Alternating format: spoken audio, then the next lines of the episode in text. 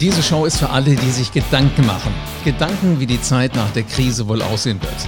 Andreas Rolle ist Vollblut-Marketingmann und äh, er will nach der Krise auch Macher bleiben. Und das sind die Typen, Typen wie ihn, die brauchen wir. Wir suchen alle nach hoffnungsvollen Ideen. Wir suchen nach Sicherheit, dass es gut ausgeht.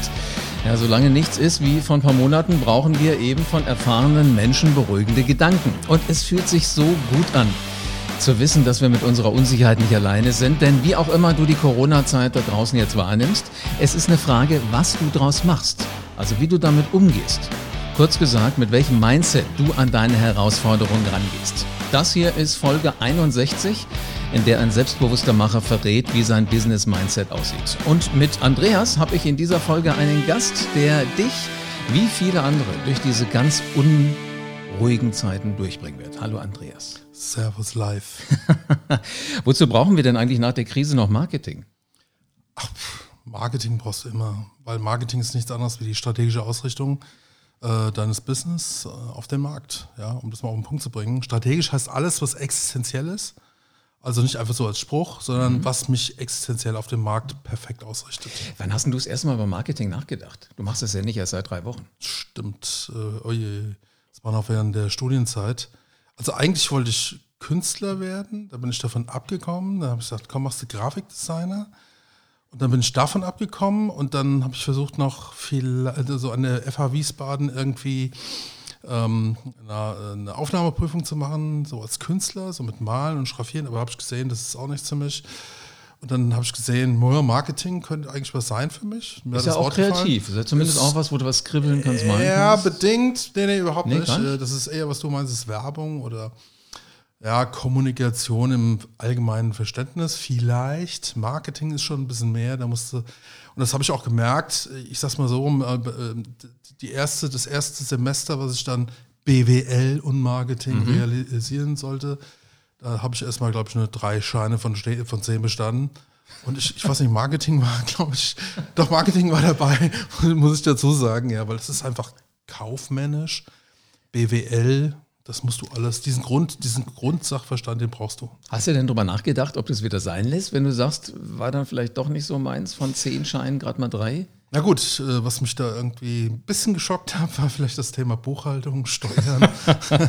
ich glaube, da warst du nicht Con Controlling, ja, Controlling ging eigentlich, ja, mhm. aber nee, das Marketing hat mich schon irgendwie fasziniert, weil ich da selbst nicht genau wusste, was das ist, ja. Und ich habe mich eigentlich irgendwie hineingearbeitet und das war schon, das war schon für mich irgendwo ein Anreiz, eine Inspiration. Mhm, wenn du jetzt die Krise vermarkten müsstest, wie wird das Marketingkonzept aussehen? Gut, äh, Bestandsaufnahme erstmal schauen. Ausgehend davon, wer hat welche Kernkompetenzen. Das ist bei mir immer ganz wichtig, wenn ich heutzutage mich mit Unternehmern unterhalte. Ja, weil man muss schon von einem Status quo ausgehen und nicht einfach irgendwie was deklarieren oder was erfinden oder was konzipieren, ja, was komplett neu ist, ja, sondern sehen, was ist vorhanden und dann auf dieser Basis zu sagen, okay, es braucht eine Zukunftschance und daran äh, ja, orientiere ich mich meistens. Also nicht irgendwas zusammenfrickeln, was irgendeinem spinnerten Hirn äh, da jetzt entsprungen ist, was sich irgendjemand ausgedacht hat, sondern du guckst schon wirklich, ist da jemand, der es braucht? Ist die Situation so, dass man da auch wirklich was Gescheites draus machen kann? Wenn du sagst, du bist so ein Kreativer, ich dachte mir, die Kreativen, die denken erstmal komplett ins Unreine und schauen dann, äh, wer da was mit anfangen kann. Ähm, gut, die Frage ist natürlich, wo die Kreativität anfängt. Mhm. Ähm, sie fängt sehr oft, im, also für mich persönlich, im Zahlenbereich an. Das heißt, ich muss erstmal mich kreativ, kreativ mit dem Markt auseinandersetzen und sagen, okay, wie wird denn da überhaupt Geld verdient? Ja. Das heißt, wir reden erstmal über Umsätze, Absätze, über Deckungsbeiträge, äh, über Margen. Und damit habe ich eine Einschätzung heutzutage, ja, äh, wie mein Geschäft überhaupt in irgendwelche Art und Weise aussieht, unter welchen Bedingungen es überhaupt agieren soll. Mhm. Ja, und äh, daraus generieren sich dann Vorgaben wiederum und äh, diese Vorgaben erlauben mir dann zu sagen, so, jetzt darfst du kreativ sein. Und das macht dann richtig Spaß. Das macht immer Spaß. Weil jetzt kommen wir vielleicht auch mal zu dem Punkt, äh, na, wo man wirklich sagt, äh, äh, weg von der Stange ja, ja, hin ja. zur Alleinstellung. Und Alleinstellung ist eines der Grundprinzipien des Marketings. Das heißt, egal was du tust, äh, wenn du in einer Alleinstellungsposition bist, das heißt die Positionierung, die Ausrichtung deines Unternehmens, hast du eigentlich die beste Position letztendlich, äh, ja, um Geld zu verdienen und auch Gewinne vor allen Dingen einzufahren. Aber das ist ja dann eigentlich jetzt das, was angeblich auch nach der Krise passieren wird, nämlich dass ganz viele, die so MeToo-Geschichten gemacht haben, dass die hinunterfallen und dass die, die wirklich was können, die was beherrschen, sich wieder auf das konzentrieren, was sie gut können, nämlich gescheite Lösungen finden, von denen du gerade äh, erzählt hast, und dann wirklich auch wieder sagen müssen, wie kriege ich das so weit nach vorne, dass ich der, der, der bin, der das und das und das macht. Gut, MeToo ist in der Regel nicht meine persönliche Ausrichtung mhm. und äh, wenn du mit mir zusammenarbeitest oder ich mit Kunden zusammenarbeite, ich will das jetzt mal so rum sagen, dann ist schon äh, die Alleinstellung immer unser Ziel. Weil okay. wenn ich MeToo gehe, mhm. ja, bin ich vergleichbar. Bin ich vergleichbar, rede ich sofort, also sag mal, bei den Zielgruppen, über Preis. Ja, und wenn ich über Preis rede, tja, dann muss ich Rabatte geben, da entwerte ich mich automatisch selbst. Habe ich eine Alleinstellung, in diesem Fall habe ich einen ganz großen Vorteil, dass ich nicht mehr vergleichbar bin. Brauche ich keine Rabatte geben. Ja. Sicher letztendlich meine Gewinne. Absolut. Ja, aber was ist denn so dein spannendstes Baby, was du im Moment betreust? Ähm, ich habe natürlich äh, mein eigenes Baby, was ich seit acht Jahren aufgebaut habe. Das ist eine Facebook-Gruppe. Eigentlich klingt das nichts Besonderes, aber das ist schon ein ziemlich etabliertes Netzwerk in der Stadt Wiesbaden. Heißt auch so Lust auf Wiesbaden. Lust als Alleinstellungsmerkmal, alles, was wir tun, soll Lust ja, initiieren, Lust bedingen, aber auch gleichzeitig, wir besprechen auch Themen oder wir haben da auch Themen drin, die Lust ja vielleicht in Frage stellen, kritisch betrachten. Das hatte alles irgendwann mal einen Hintergrund vor langer, langer Zeit, ja, und es etabliert sich heute als ein komplett eigenständiger Markt, aber auch als eine ehrliche Grundlage, in der, innerhalb der wir versuchen, viele, viele Menschen über äh, unsere ja, Marketing oder auch Kommunikationsthemen oder auch Storytellings zu inspirieren und äh, ja, einen ehrlichen Deal einzugehen. Äh, wenn unsere Story glaubhaft rüberkommt, kannst du ja mal ausprobieren, was ja. wir dir anbieten. Mhm. Und in der Regel funktioniert das sehr gut. Sag mal, aber wenn du jetzt einer bist, der halt so ein, so ein Alleinstellungsmerkmal hat, meistens sind das ja die, wo irgendwann so ein, so ein MeTooler kommt und dir an den Fersen klebt. Was machst du in so einem Moment? Ja gut, äh, ich bin natürlich immer auf der Hut und beobachte alles. Es gibt mhm. diverse Mitula, äh, die glauben, in der Nähe zu sein, ja, aber ich versuche immer mindestens drei, vier Schritte voraus zu sein, indem ich mir selbst natürlich sage, äh, meine eigene Kreativität immer wieder neue Dinge zu entwickeln. Natürlich auch wieder im Rahmen meiner Kernkompetenz, meiner bestehenden Strukturen, diese weiterzuentwickeln ergibt dann letztendlich automatisch für mich einen Weg, den anderen erstmal gehen müssen. Mhm, ja, mhm. und äh, ja, und äh, das versuche ich mal einzuschätzen. Dazu habe ich natürlich ja immer mehr Konkurrenten, weil selbstverständlich störe ich auch äh, eine andere äh, durch mein Auftreten, durch meine breite Präsenz. Ja, und das macht die Sache doch stets immer zu einer kleinen Herausforderung, die ich aber gerne annehme in unserer Stadt. Total spannenden Gedanken, dass Marketing auch stören ist. Ja, natürlich, ja klar. Ich meine, äh, fangen wir mal anders an. Das, was du als Stören bezeichnest, ist letztendlich eine Verdrängung. Ja, und wenn ich da irgendwo an deiner Grenze schabe, reibe, oder ich will, ich will mich verdrängen, ich will dich wegdrängen mhm. oder so mhm. etwas, ja, dann, dann störe ich natürlich. Wenn du jetzt mal an die, an die Vorkrisenzeit zurückdenkst, haben deine Kunden wahrscheinlich gesagt, äh, mach uns ein gescheites Konzept, wir brauchen die Strategie und dann setzen wir das alles um. Dann kam dieser Tag X, wo die Flughäfen auf einmal leer waren, die Züge irgendwie auch nicht mehr viele Fahrgäste hatten, die Geschäfte alle zugemacht haben. Was ist denn dir in dem Moment durch den Kopf gegangen? Ähm, die, sagen wir mal, die kritische Bewertung, ich muss jetzt kritisch bewerten, was ist noch übrig von meinen Marketinginstrumenten? Ja, oder von meinen Bedingungen im Markt, was kann ich jetzt machen? Und äh, zum Beispiel alles das, was Event war, was natürlich auch eine Rolle bei mir spielt, alles, was Live-Kommunikation irgendwo darstellte, Menschen zum Anfassen, Begegnungen und so etwas, das war alles weg. Und äh, Potsblitz, ich habe mir dann gesagt, hey, das ist ja genau mein Ding eigentlich, weil ich komme eigentlich aus dem Direktmarketing. Das heißt, äh, wenn du versuchst, über Medien über äh, na, nicht auf na, nicht One-to-One, also mit unter Menschen, sondern über Medien, Mailings und das was ich, weil es war ja früher und heute Internet, äh, na, Dinge zu vertreiben, mit Menschen in Kontakt zu treten. Das ist ja genau deine Kernkompetenz. Hm. Also Ist ja da automatisch genau mein Ding, richtig. Du steckst hinter diesem Virus. Ich war das ja, Entschuldigung. Ne. Ich habe mal Bill Gates gefragt, kannst du mir noch ein bisschen was abgeben? Ja. Würde jetzt eigentlich passen zu dem Gedanken, dass du gesagt hast, du musst ein bisschen kratzen, du musst ein bisschen verdrängen. Ja, ja, ja. Wäre vielleicht ein bisschen äh, arg viel gewesen. Aber ähm, was hättest du denn jetzt gerne für ein Business? Läuft es jetzt zufällig genau in die Richtung, in der du dich auch gesehen hast? Viel Digitales, viel Dinge anders machen, schon die Ideen von früher übernehmen, Direct Mailing, aber heute halt auf einer Nullen- und Einsen-Ebene? Ähm, es läuft gerade perfekt. Ja, es läuft deshalb perfekt, ähm, dass ich gerade mir überlege, wie muss ich mich organisieren, dass die Kunden, die immer mehr jetzt morgens aufwachen und sagen, Mist, ich muss ja jetzt doch digital gehen, ja, äh, dass die natürlich da auch irgendwo Profis suchen, auf die man sich verlassen kann, ja, mit denen man gemeinsam etwas aufbauen kann. Ja. Und dann komme ich halt doch aufgrund meiner Präsenz ja, immer mehr in Frage für viele und ich werde automatisch angesprochen. Und wie gesagt, jetzt muss ich mich ein bisschen organisieren, dass man das alles unter den Hut kriegt. Ich wollte gerade sagen, das ist dann die Herausforderung. Ne? Ganz Das genau, das ist jetzt eigentlich in- in meine Herausforderung. Ja, genau. Das sind gescheite Ebenen zu kriegen. Wenn wir so über Digitalisierung nachdenken, äh, das, was wir hier gerade treiben, ist ja auch digital. Absolut. Also unsere Stimmen werden irgendwann in Nullen und Einsen umgetauscht und dann sind die am Ohr vom, vom Hörer wieder das Gleiche. Ich fand es immer faszinierend. Viele Leute haben mich immer gefragt, warum machst du eigentlich Podcast? Da habe ich gesagt, weil ich sie zum einen total gerne höre. Äh, Steingarts Morgenbriefing ist für mich äh, so zum Frühstück das, was ich morgens höre, statt einer Zeitung. Und mittlerweile sagen viele, ja, jetzt will ich auch, weil ich hab's, ich bin's leid. Ich kann irgendwann nicht mehr in den Computer reingucken. Und noch eine Zoom-Konferenz, noch mal MS Teams und was auch immer, habe ich keinen Nerv mehr drauf. Dann gehe ich lieber mal ein bisschen in die Sonne. Jetzt haben wir zum Glück auch traumhaftes Wetter draußen. Das heißt, ich höre auch.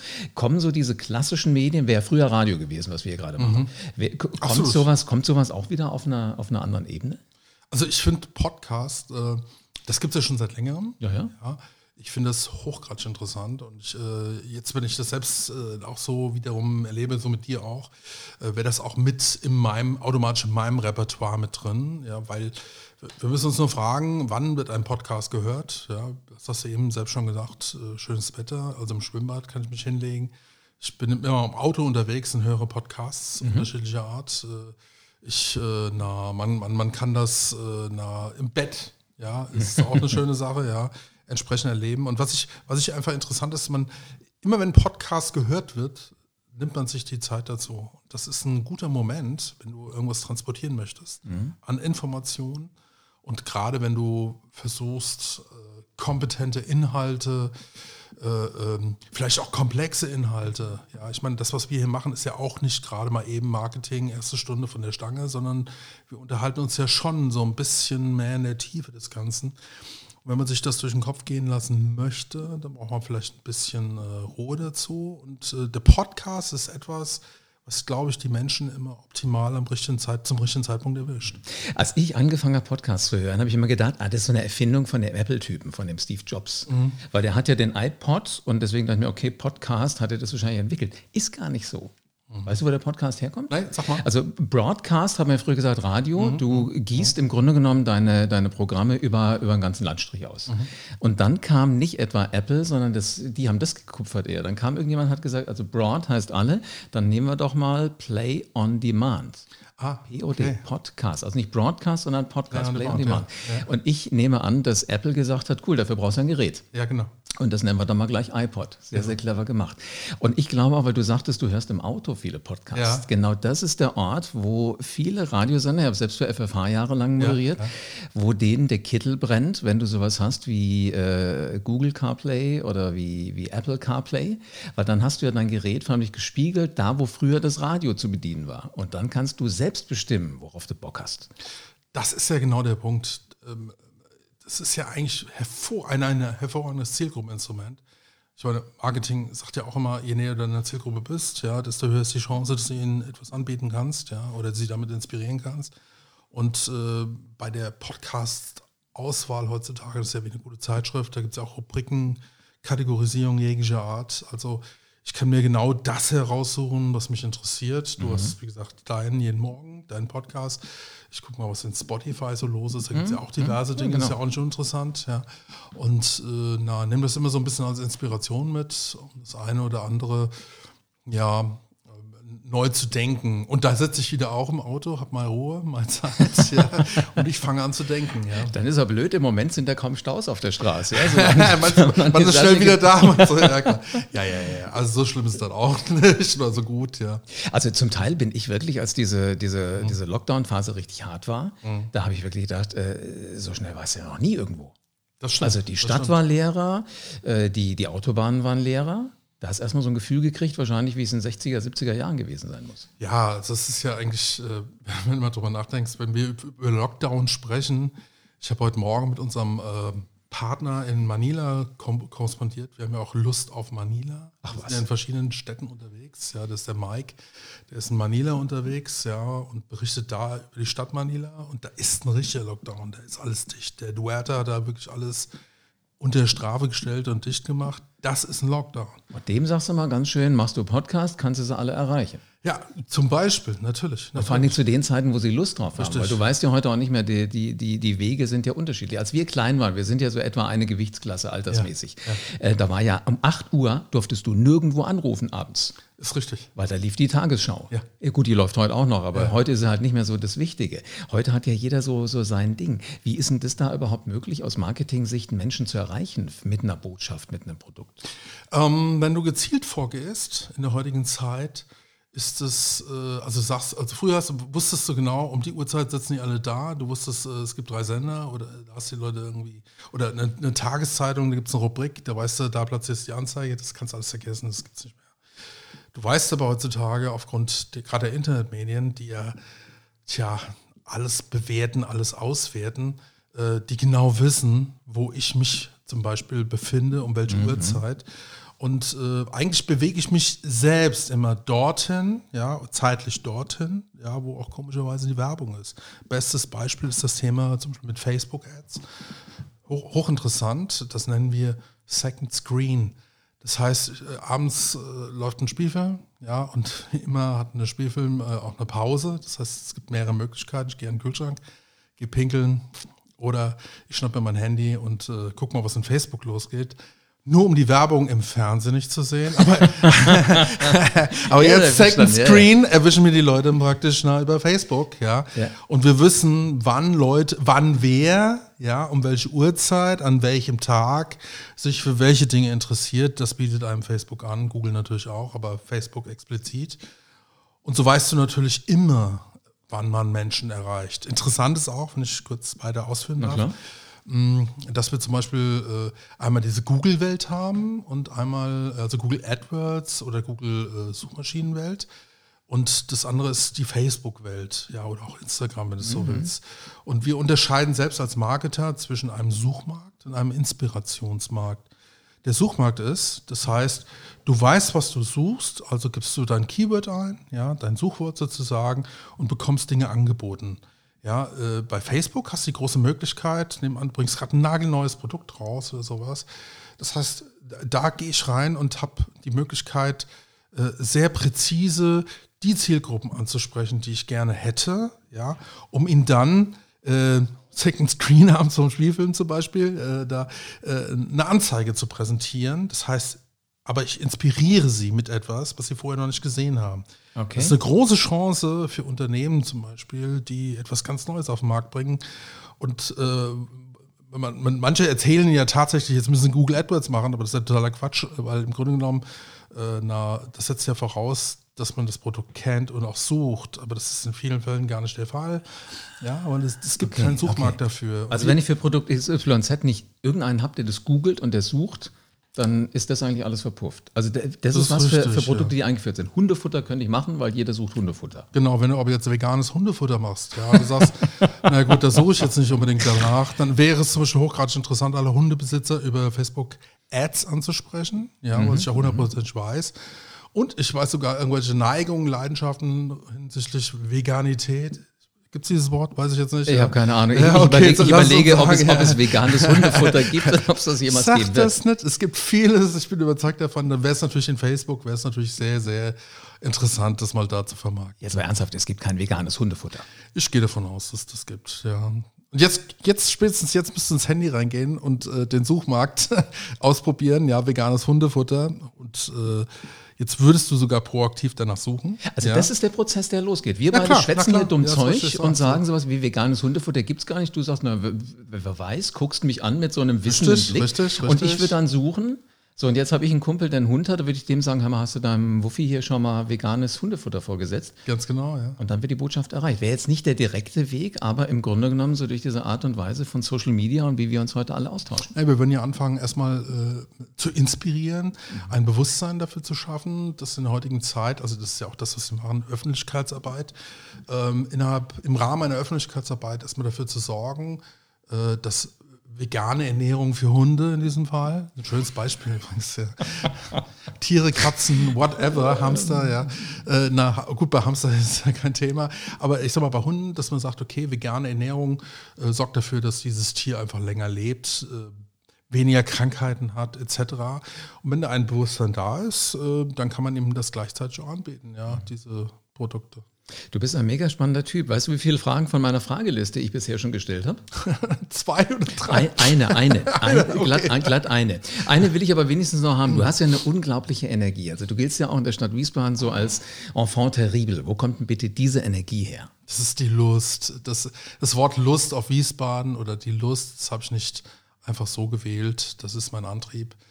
Einfach Lust auf, immer auf was Neues, was, was, was, was Außergewöhnliches, Alleinstellung, so eine Neigung zur Neigung, Alleinstellung zu haben und damit viele Menschen zu inspirieren und gemeinsam Spaß auf diese, ba auf diese Basis zu entwickeln. Klingt total schön. Jetzt habe ich eine Frage noch. Da bin ich gespannt, wie du die beantwortest. Äh, wer ist denn dein Vorbild? Vorbild. da habe ich jetzt gar nicht drüber nachgedacht. e- eigentlich halt- eigentlich, eigentlich dürfte es den ja gar nicht geben, weil dann wärst du ja MeToo. Mhm, das ist richtig. Ach, Vorbilder. Es gibt den ganzen Tag irgendwelche Vorbilder. Meine, mein Vater war immer mein Vorbild, lebt leider nicht mehr, ja. Äh, so rein menschlich gesehen. Das ist vielleicht auch eine, eine gute Voraussetzung. Was hatte der, was dich äh, so interessiert hat, was dich gepackt hat, was, was der Vorbildcharakter war? Das war so ein Sokrates, der konnte mit jedem. Ja, also der, der äh, konnte überall, konnte mit jedem sich an einen Tisch setzen und gemeinsam ein Wodkachen und ein Bierchen schlürfen und äh, gemeinsam Lieder singen, die jetzt gerade in der Runde passen und war überall, war überall, sag ich mal, geschätzt und anerkannt deswegen, ja.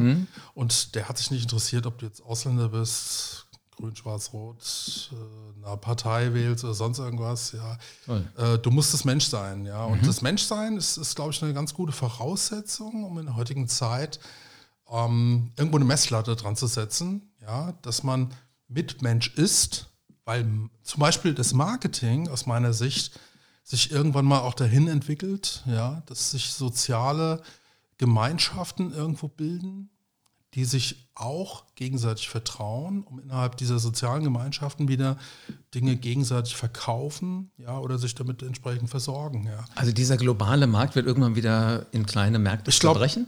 Na, das, ja, das, ist, das hängt immer damit zusammen, wo du dieses soziale Gefüge irgendwo hast, weil dieses soziale Gefüge setzt immer Vertrauen voraus. Wenn es natürlich durch solche Typen wie Trump und Co. Ja, äh, gestört wird, ja, dann hast du keinen Markt. Dann sind das immer wieder Vertrauensbrecher, ja, und die sind nicht unbedingt, die sorgen nicht unbedingt für eine Kultur des Miteinanders. Und diese Kultur des Miteinanders ist ein ganz, ganz wichtiger Punkt. Denn da setze ich zum Beispiel auch bei mir jetzt äh, na, in dem Netzwerk Lust auf Wiesbaden sehr, einen sehr hohen Anspruch, ja. Äh, na, fängst du an, die Kultur irgendwie zu stören, weil du meinst, du bist das Individuum und du kannst dich jetzt hier in den Mittelpunkt stellen, in die Arena und alle 25.000 hören dir zu, wenn du laut irgendwelche Rassistensprüche zum Besten gibst. Ja, oder die Menschheit beschimpfst oder so etwas, ja, dann, dann fliegst du raus. Ja, das ist ganz klar. Also so ein natürlicher Ausleseprozess, wie es im, im Ja. äh, Löwenrudel auch schon war. Das ist richtig und wird mir oft auch nachgesagt, dass es äh, eine Art Unterdrückung der Meinungsfreiheit ist. Ja, aber Meinungsfreiheit ist äh, etwas, äh, das ist bei uns komplett offen, solange du deine Meinung, ja, ich sage jetzt mal anständig mit Respekt vorträgst. Es ist ein Austausch. Es ist dann ein Austausch, äh, kann durchaus mal auch eine wilde Diskussion sein, äh, aber ein Diskurs braucht immer irgendwie eine Art Stil, Ja, äh, ähm, dann unterstreichst du wieder dieses Mitmenschliche, dann hast du wieder diese Vertrauensebene, dann weißt du auch, wenn ich jetzt irgendwas hier reinschreibe, dann kriege ich nicht plötzlich von irgendwelchen Menschen, die sonst irgendwelche Probleme haben am Tag, ja, irgendwelche Dinge an die Backe, die ich überhaupt nicht wissen will.